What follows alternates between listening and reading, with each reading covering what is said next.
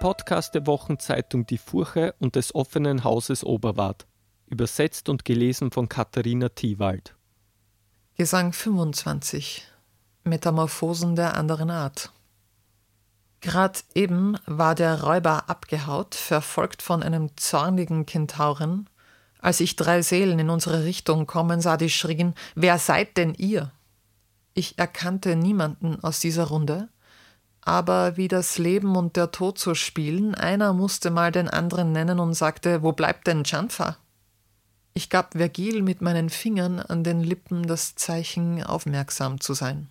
Ich hatte meinen Blick auf diesen Sündern, da warf sich eine Schlange, die sechs Beine hatte, auf einen aus der Gruppe und fixierte ihn komplett.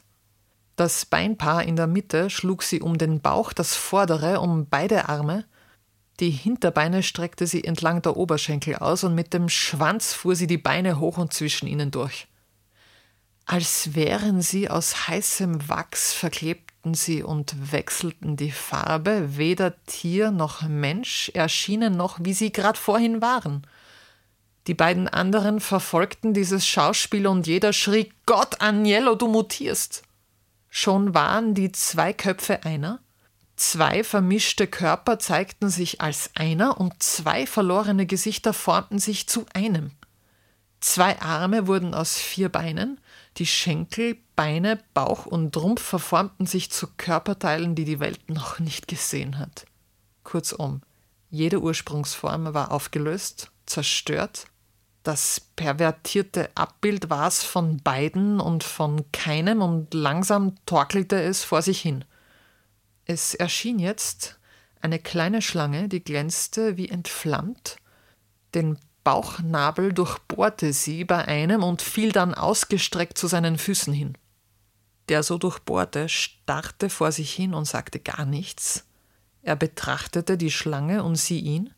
Der eine rauchte stark aus seiner Wunde, die andere aus dem Maul, und beider Rauch vermischte sich. So gaben sie einander Antwort, dass die Schlange ihren Schwanz zur Gabel formte und der Verwundete die Beine beieinander hielt, die Beine dann die Oberschenkel wuchsen ineinander. Inzwischen brachte sich der Schlangenschwanz in jene Form, die auf der anderen Seite grad verloren ging. Ich sah die Arme in die Achseln schrumpfen und die zwei kurzen Monsterbeine wuchsen aus im Maß, wie die des anderen kürzer wurden. Die Hinterbeine, die sich fest verknoteten beim Vieh, verformten sich zum Glied, das man versteckt.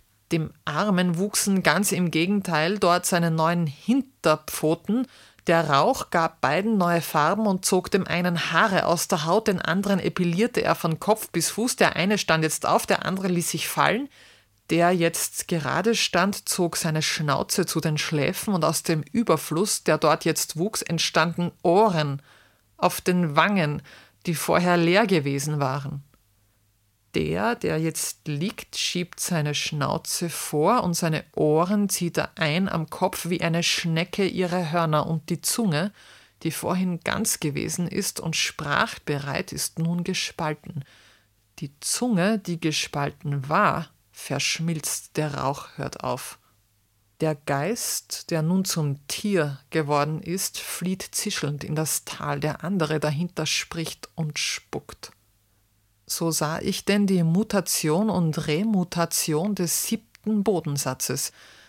Entschuldigt mich, wenn es so scheint, als ob mein Stift von ganz alleine Blödsinn schriebe, dann liegt das an der Neuheit von all dem, was ich erzähle.